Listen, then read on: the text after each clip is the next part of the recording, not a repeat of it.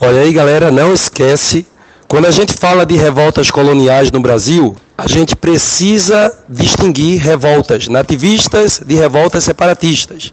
Então, até 1750, as revoltas elas foram predominantemente nativistas no Brasil. E o que significa? Que essas revoltas não tinham pretensão de separar a colônia de Portugal.